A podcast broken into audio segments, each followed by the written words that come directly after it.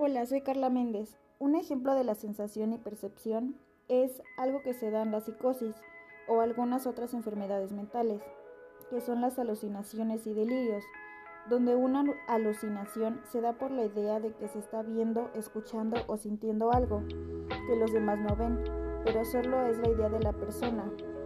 No está segura de si es verdad o no, el delirio es un estado mental que causa confusión, desorientación, no se piensa ni se recuerda con claridad.